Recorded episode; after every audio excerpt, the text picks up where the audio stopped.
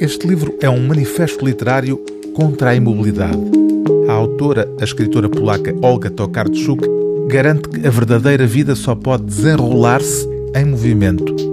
Viagens, o título do livro, é uma obra difícil de classificar. Conjuga memórias, reflexões e ficção numa prosa inquieta até do ponto de vista estilístico.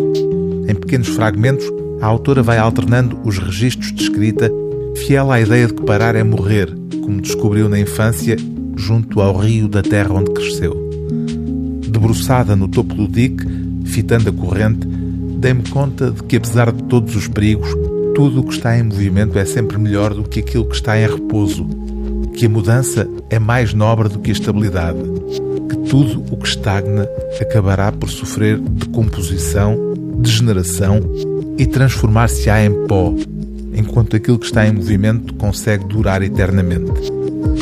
Com este livro, o primeiro da autora publicado em Portugal, Olga Tokarczuk ganhou no ano passado o Prémio Internacional Man Booker e já está este ano de novo entre os finalistas com outra obra ainda não traduzida em português. Viajar, confessa a escritora, é uma forma de rastrear erros da criação e desacertos da natureza. Nutro a convicção constante e cansativa de que é precisamente no campo das anomalias que o verdadeiro ser vem à superfície e revela a sua natureza. E assim, permanentemente em viagem, Olga Tokarczuk vê até nos aeroportos mais do que meros lugares de passagem. Estes lugares são algo mais do que simples aeroportos, constituindo uma categoria especial de cidades-estado, com uma localização permanente, mas cidadãos que variam.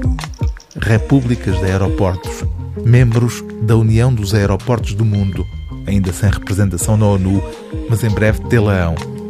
São o exemplo de um regime no qual a política interna é menos importante e o que realmente conta são as relações com outros aeroportos membros da União, já que só eles são a sua razão de ser.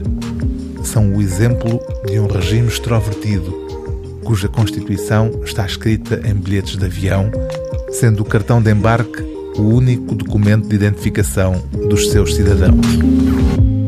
O livro do dia TSF é Viagens, de Olga Tokarczuk, tradução de Teresa Fernandes Sviatkiewicz, edição Cavalo de Ferro.